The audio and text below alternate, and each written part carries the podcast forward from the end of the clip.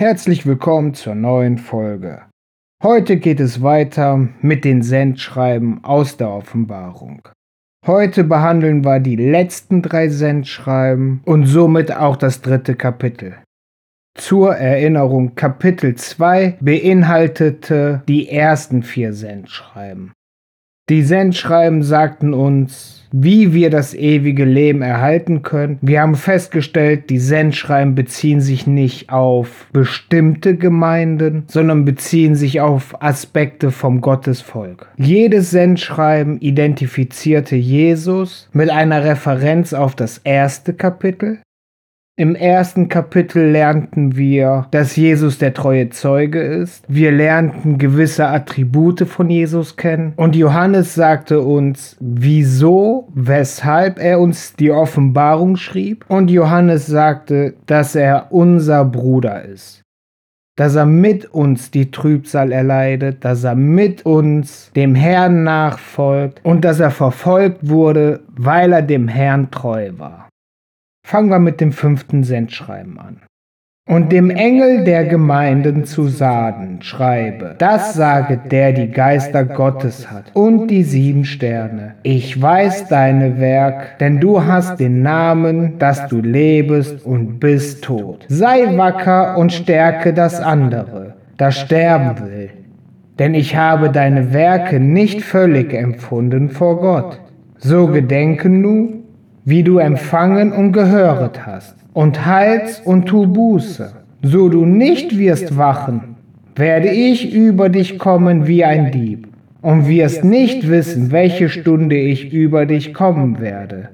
Du hast auch wenig Namen zu Saden, die nicht ihre Kleider besudelt haben und sie werden mit mir wandeln in weißen Kleidern, denn sie sind's wert. Wer überwindet, der soll mit weißen Kleidern angelegt werden.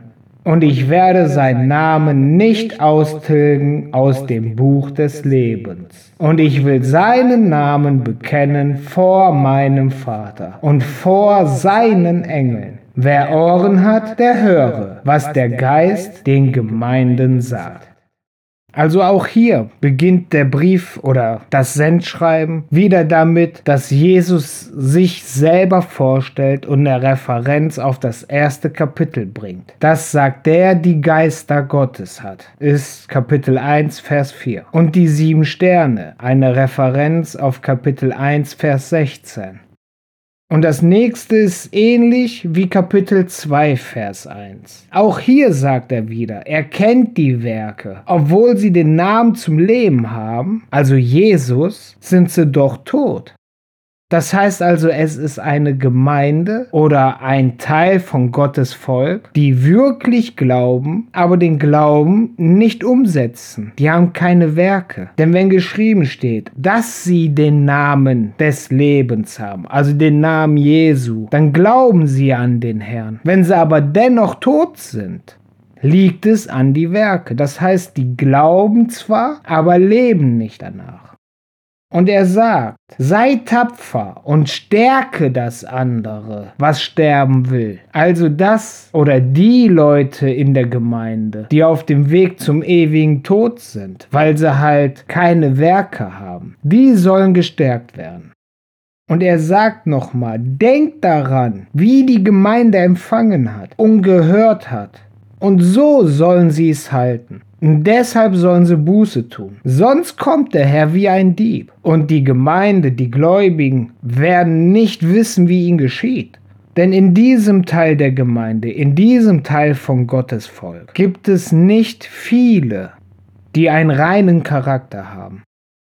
Denn es steht ja geschrieben, dass diese aber wert sind, mit ihm zusammen in weißen Kleidern zu wandeln.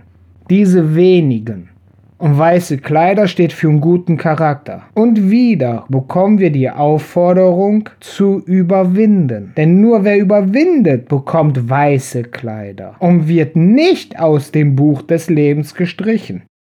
Daran sehen wir also, dass wir anfänglich alle in dem Buch des Lebens geschrieben sind. Denn der Herr möchte kein seiner Kinder, möchte keinen einzigen Menschen verlieren. Aber wenn der Mensch sich entscheidet, ohne den Herrn zu leben oder sich entscheidet, ein böses, freches Leben zu leben, dann respektiert der Herr diese Entscheidung. Und die Konsequenz ist dann eben, dass wir aus dem Buch des Lebens gestrichen werden. Wer aber nun im Buch des Lebens nicht rausgestrichen wird, dessen Namen bekennt sich der Herr vor seinem Vater und dessen Engeln. Und zum Abschluss bekommen wir nochmal die Aufforderung, höret darauf, was der Geist den Gemeinden sagt. Und auch hier sehen wir wieder, dass uns aufgezeigt wird, wie wir zur Erlösung kommen. Machen wir weiter mit dem Sendschreiben 6. Und dem Engel der Gemeinden zu Philadelphia schreibe, das saget der Heilige, der Wahrhaftige, der da hat den Schlüssel David, der auftut und niemand zuschließt, der zuschließt und niemand auftut. Ich weiß deine Werk. Siehe, ich habe vor dir gegeben eine offene Tür, und niemand kann sie zuschließen. Denn du hast eine kleine Kraft und hast mein Wort behalten und hast meinen Namen nicht verleugnet. Siehe, ich werde geben aus Satans Schule, die da sagen, sie sind Jüden und sind's nicht, sondern lügen. Siehe, ich will sie machen, dass sie kommen sollen und anbeten zu deinen Füßen und erkennen, dass ich dich geliebt habe. Die, weil du hast behalten das Wort meiner Geduld, will ich auch dich behalten vor der Stunde der Versuchung, die kommen wird über der ganzen Weltkreis, zu versuchen, die da wohnen auf Erden. Siehe, ich komme bald. Halt, was du hast, dass niemand deine Krone nehme. Wer überwindet, den will ich machen zum Pfeiler in dem Tempel meines Gottes und soll nicht mehr hinausgehen und will auf ihn schreiben den Namen meines Gottes und den Namen des neuen Jerusalem, der Stadt meines Gottes, die vom Himmel her niederkommt von meinem Gott und meinen Namen den neuen. Wer Ohren hat, der höre, was der Geist den Gemeinden saget. Also auch hier wieder dasselbe Muster. Die Aufforderung, dem Gemeindeleiter zu Philadelphia zu schreiben und wieder die Referenz auf das erste Kapitel. Der Heilige, der Wahrhaftige, der den Schlüssel Davids hat. Das ist eine Referenz auf Kapitel 1, Vers 18. Da wird gesagt, der, der den Schlüssel hat. Den Schlüssel Davids, also David ist neu, aber die Referenz bleibt. Und eben auch der Hinweis, dass er es ist, der auf und zuschließt. Und wieder sagt er, er kennt die Werke. Und er weist darauf hin, dass er eine offene Tür gegeben hat, die niemand zumachen kann. Also egal, wie es sich auf unserer Welt entwickelt, es gibt bis kurz vorm Ende der Endzeit die Möglichkeit der Buße, der Umkehr. Und der Schlüssel dazu ist eben, die Worte Jesu zu behalten und zu Jesu stehen. Denn dadurch hat die Gemeinde ein wenig Kraft. Auch hier sehen wir, wie wir auch schon in der letzten Folge gesehen haben, es geht nicht darum, mit voller Kraft sofort im Glauben zu stehen. Ein wenig Kraft reicht, ein wenig Glauben, aber dann alles dafür zu geben, dafür einzustehen, dem Herrn treu zu bleiben. Und weil die Lehren vom Herrn bewahrt wurden von diesen Leuten, von diesem Teil von Gottes Volk, wird er sie davor bewahren, der weltweiten Versuchung unterworfen zu werden. Es kommt also in der Endzeit ein Moment, wo die ganze Welt versucht wird, wo die ganze Welt dazu verführt werden soll, verleitet werden soll, vom Herrn abzufallen. Und diese Versuchung muss schon sehr stark sein. Denn wenn er sagt, er wird diese wenigen verschonen vor dieser Stunde, vor diesem Ereignis, dann müssen wir daran denken, dass auch geschrieben steht, der Herr versucht niemanden über seinen Fähigkeiten, über seinen Möglichkeiten. Und diese kleine Gruppe haben sich ja schon bewiesen, haben ja schon die weißen Kleider oder haben zumindest das Recht, mit dem Herrn in den weißen Kleidern zu wandeln. Also sind sie schon erprobt. Und wenn sie trotzdem verschont werden vor dieser großen Versuchung, dann wissen wir, das wird heftig. Aber das ist auch, wie im zweiten Thessalonicher geschrieben wird, dass er sein Volk vor der Stunde des Zorns bewahren wird. Aber hier wird auch nochmal hingewiesen, die Gemeinde soll behalten, was sie hat, sonst verliert sie ihre Krone. Das heißt, da sehen wir ganz klar, wir können bis zum Schluss aus der Gnade des Herrn fallen. Das sagt er nicht umsonst. Und jeder, der sagt, einmal errettet, immer errettet, der ignoriert die Offenbarung gänzlich. Das ist heftig, dass es Leute gibt, die den Mist glauben. Und hier wird nochmal gesagt, wer überwindet, soll ein Pfeiler im Tempel Gottes werden. Und wir wissen aus dem Neuen Testament, dass Gottes Volk der Tempel ist. Deswegen ist es ja auch verkehrt von unseren Geschwistern aus dem Südreich, dass die unbedingt einen physischen, einen gebauten dritten Tempel haben wollen. Aber das ist wieder eine andere Geschichte. So, wie gesagt, wenn er überwindet, wird er oder sie ein Pfeiler im Tempel Gottes. Das heißt, die wenigen, die überwinden, bekommen eine tragende Rolle im wahrsten Sinne des Wortes. Ein Pfeiler ist was Wichtiges. Ohne Pfeiler können wir keine Decken bauen. Ein Pfeiler ist etwas, was viel Gewicht trägt. Das heißt also, diese Menschen sind definitiv standhaft und rennen nicht irgendwelchen unbiblischen Theologien hinterher. Und dann bekommen diesejenigen, den Namen Gottes und den Namen vom neuen Jerusalem und den neuen Namen von Jesus. Das heißt also, Jesus wird wieder einen neuen Namen erhalten. Und diese Namen bekommen wir auf die Stirn geschrieben. Da fällt mir direkt ein, dass das ja mit der Versiegelung zu tun hat. Aber das ist wieder eine Sache, die kommt später in der Offenbarung. Und wieder kommt die Aufforderung, dem Geist zuzuhören. Aber interessant ist eben, es heißt immer, wer Ohren hat, der höre. Das heißt, wir können uns entscheiden, ob wir hören wollen. Wenn wir von vornherein sagen, mich interessiert das nicht, ich möchte mein Wunschdenken beibehalten oder an meinem Wunschdenken festhalten, dann verbauen wir uns selbst die Möglichkeit, Ohren zu haben. Nun zum letzten Sendschreiben und dem Engel der Gemeinden zu Laodicea schreibe. Das saget Amen, der treue und wahrhaftige Zeuge, der Anfang der Kreatur Gottes. Ich weiß deine Werk, dass du weder kalt noch warm bist. Ah, dass du kalt oder warm wärst.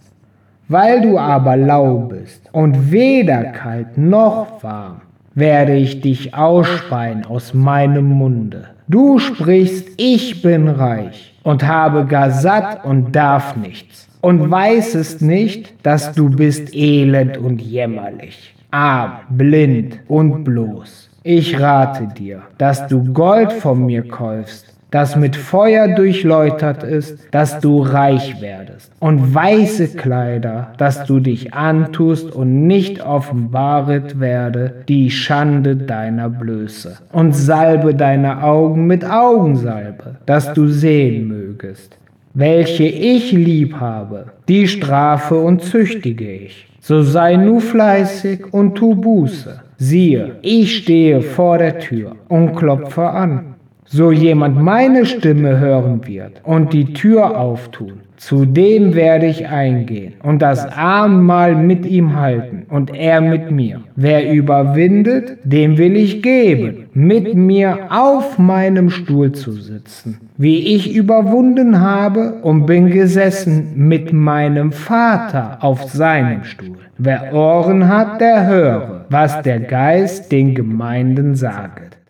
Also hier wieder das bekannte Muster. Erst kommt der Auftrag, dem Gemeindevorsteher in Laodicea zu schreiben und Jesus stellt sich vor. Diesmal gibt es die Referenz mit dem Wort Zeuge auf Kapitel 1, Vers 5, der treue und wahrhaftige Zeuge, und eine Referenz auf Kapitel 1, Vers 7. Das sagt Amen. Wir wissen alle, Amen ist ein Ausspruch, welches besagt, so ist es, so sei es oder so soll es sein. Doch die Geschwister aus dem Südreich lehren auch, dass wenn Amen gesagt wird oder dass unter Umständen, wenn Amen gesagt wird, eine Reaktion kommen muss, dass also darauf etwas erwidert werden muss. Inwiefern das biblisch ist, kann ich nicht nachvollziehen. Doch aus der Praxis wissen wir, dass in vielen Gemeinden es genauso gehandhabt wird. Denn dann sagt der Pastor, der Pfarrer, der Prediger Amen und die Gemeinde erwidert Amen. Das heißt also, wenn Jesus sagt, er ist Amen oder er heißt Amen, dann ist das die Erwiderung auf unsere Gebete. Und das Interessante ist, Jesus stellt sich vor als der Anfang der Kreatur Gottes. Also er war die erste Kreatur von Gott. Somit ist die Trinität jetzt endgültig vom Tisch. Denn die Offenbarung sagt ja, Jesus ist eine Kreatur Gottes. Also ist er von Gott geschaffen und nicht Gott selber. Und auch hier sagt er wieder, ich kenne eure Werke. Und er sagt, das Problem ist, du bist weder warm noch kalt. Das heißt, die Gemeinde oder ein Teil von Gottes Volk hält sich für superschlau. Sie meinen, wenn sie nicht bewusst sagen, ich stehe zum Herrn oder ich verachte den Herrn, dann können sie sich irgendwie da durchlavieren. Aber der Herr sagt, weil diese Leute, dieser Teil des Volkes, sich zu nichts wirklich bekennt, speit er sie aus. Also anders formuliert, ist der Herr krank? Wird er krank? Zum Thema Krankheit bekommen wir später nochmal etwas gesagt. Aber es ist schön zu sehen, dass der Herr hier kein Geheimnis rausmacht, dass ihn sowas anwidert. Wenn die Leute meinen, ich bekenne mich weder für die eine Seite noch zur anderen Seite. Und er zeigt uns, dass das falsch ist. Wir dürfen auch nicht vergessen, wenn wir uns nicht entscheiden, werden wir auch nicht für unsere eigenen Verhältnisse, für unser eigenes Verständnis glücklich oder zufrieden. Denn wir schwanken ja immer hin und her. Ein Mensch, der bewusst sagt, ich verachte den Herrn oder mich interessiert der Herr nicht, der lebt so, wie er es für richtig hält. Und das ist dann nach dem Maßstab der Bibel ein schlechtes, ein böses, ein arglistiges Leben. Aber der Mensch fühlt sich da erstmal wohl bei. Der Mensch, der sagt, ich stehe zum Herrn, bei seiner Entscheidung fühlt er sich wohl bei, ihm geht's gut. Aber die Menschen, die sich für nichts entscheiden, die sind immer in so einem Zustand, wo sie nicht sagen können, das war eine Entscheidung, die ich gerne getroffen habe. Nein, diese Menschen versuchen ja immer irgendwie so einen Mittelweg zu finden. Und das ist das Gefährliche in unserer heutigen Gesellschaft, wo ganz oft Begriffe wie Humanismus und alles vorangetrieben werden. Begriffe, die sich super anhören, wenn wir es tiefer betrachten, aber nichts super dran ist. Dazu habe ich schon mal eine Folge gemacht. Das war das Thema Grundbedürfnisse. Da könnt ihr euch ja reinhören. Vielleicht versteht ihr dann besser, was ich meine. Auf jeden Fall, der Herr möchte, dass wir uns entscheiden. Und die Gemeinde oder dieser Teil des Volkes ist hochmütig. Sie halten sich für reich. Also sie meinen, sie sind errettet. Sie meinen, sie haben viel Wissen von der Schrift, von den Gesetzen, von den Geboten und haben aber keine Lust mehr auf die Verbote. Wie ich schon mal ausführte oder schon mehrfach sagte, im Grunde gibt es keine Geh- oder Verbote. Es gibt nur Maßstäbe. Und diese Maßstäbe sind für die Gläubigen relevant. Die Gläubigen sagen, ich möchte dem Herrn gefallen, ich möchte die Beziehung zum Herrn und haben dadurch den Wunsch, diesem Maßstäben gerecht zu werden.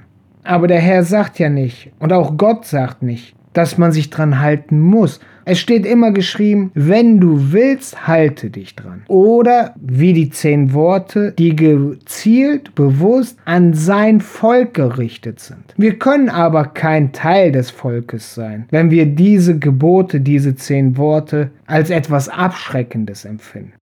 Und das ist auch hier, was der Herr sagt. Ihr meint, es sind Verbote. Ihr habt keine Lust darauf. Dabei merkt die Gemeinde nicht einmal, wie arm und erbärmlich sie ist. Und Jesus ruft auf, kehret um, tut Buße. Er sagt ja, dass diese Leute nackt sind und entblößt. Das heißt, die sind durch und durch ohne Charakter. Wir haben ja festgestellt, die Bekleidung ist immer ein Zeichen vom Charakter. Weiße Kleider, guter Charakter, reiner Charakter. Blutige Kleidung oder blutrote Kleidung, ein sündhafter Charakter.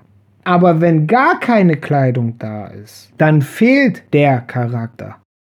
Das bestätigt ja wieder, was ich gerade gesagt habe. Ein Mensch mit Charakter entscheidet und bereut seine Entscheidung im Normalfall nicht. Ausnahmen bestätigen die Regeln, aber es geht darum, wer einen Charakter hat. Ob gut oder schlecht, das spielt keine Rolle. Der trifft aber eine Entscheidung. Und wer charakterlos ist, bei so Menschen spreche ich immer von Leuten ohne Rückgrat. Diese Menschen sind nackt, sind armselig. Die haben nichts. Also jetzt im Sinne von Moral, im Sinne der Heiligen Schrift.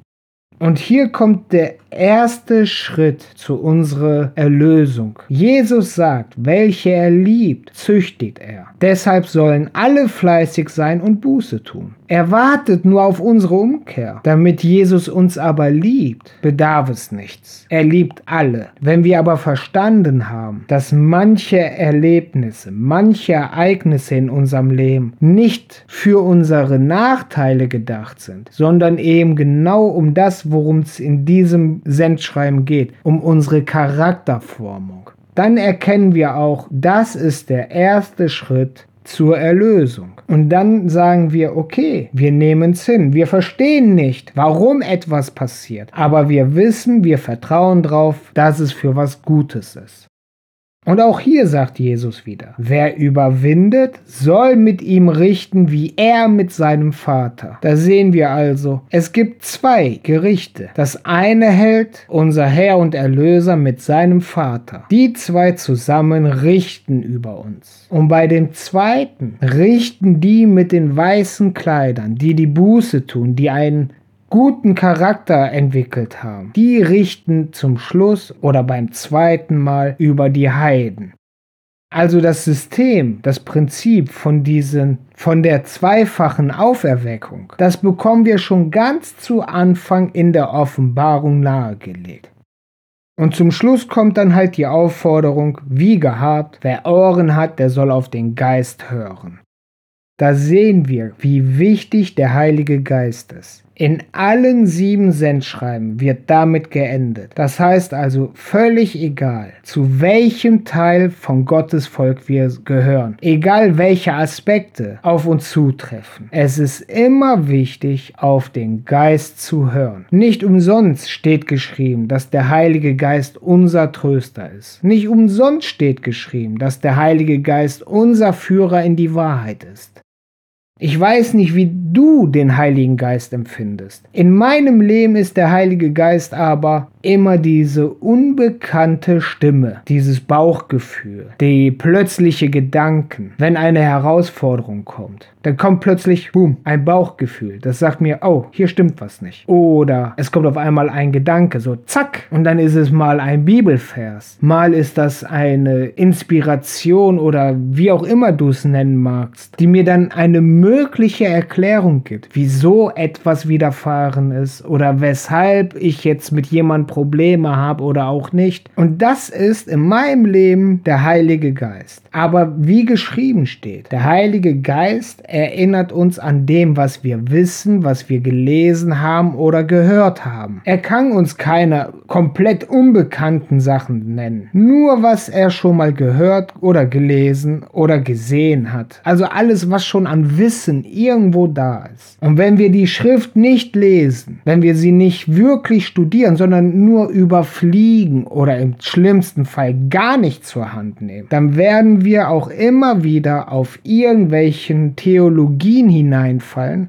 die in der Rubrik der falschen Propheten Isabel gehören.